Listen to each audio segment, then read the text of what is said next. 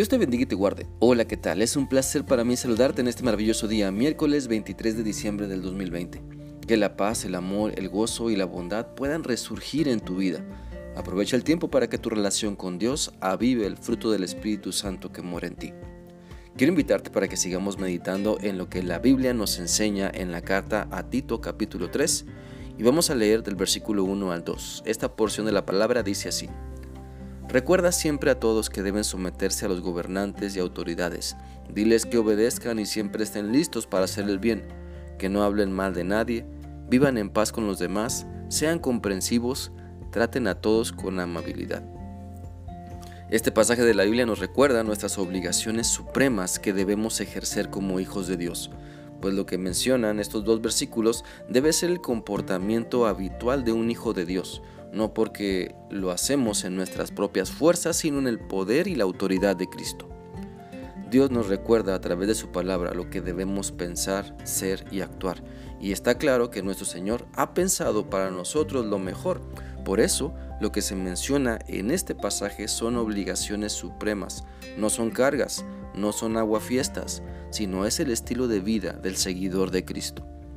Entonces la primera obligación suprema que encontramos es que como seguidores de Cristo debemos someternos a las autoridades para siempre hacer el bien. Sea quien sea que sea el presidente o gobernante, debemos, debemos hacer el bien. Sea quien sea nuestro jefe, debemos hacer el bien. Esté quien esté por encima de nosotros, nuestro enfoque debe ser pensar y hablar y hacer el bien. La Biblia dice en Hebreos 13, del 15 al 16, lo siguiente. Por medio de Jesús ofrezcamos siempre un sacrificio a Dios. Ese sacrificio es la alabanza que viene de los labios que proclaman su nombre. No, se olviden de hacer el bien a los demás ni de compartir con otros lo que tienen, porque esos son los sacrificios que agradan a Dios. Muchas personas se olvidan de hacer el, bien, excusándose de que quien está por encima de ellas no hace el bien. Pero aunque el mal ejemplo quiera contaminar nuestra vida, no nos dejemos seducir por el mal.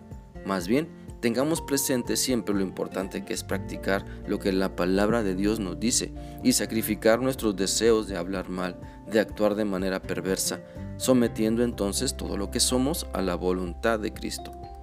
También el pasaje de Tito 3, en el versículo 2, nos enseña lo supremo que debe dominar nuestra mente.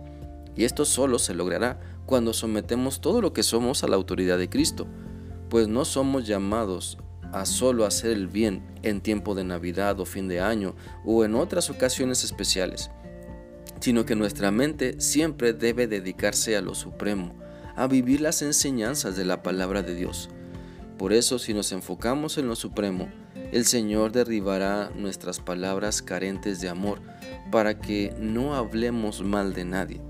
Si nos sometemos a lo supremo, Dios nos dará la sabiduría para saber vivir en paz con todas las personas que nos rodean. Seremos pacificadores bienaventurados que buscan el bien común.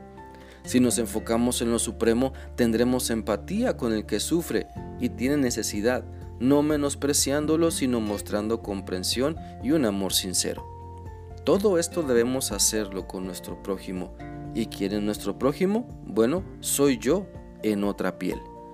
Por eso cuando nos enfocamos en lo supremo que Dios nos enseña, no nos desgastaremos en cosas triviales y pasajeras, sino por mostrar, nos esforzaremos por mostrar el verdadero amor que Dios ha colocado en nuestros corazones.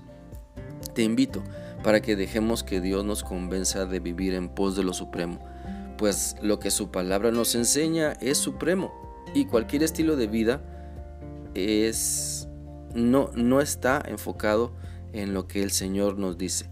Lo mejor que podemos aprender está en la palabra del Señor y fuera de él no hay vida.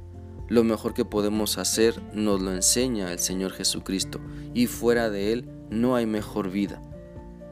La palabra del Señor es el mejor tesoro que podemos abrazar, es la mejor herencia que podemos dejar.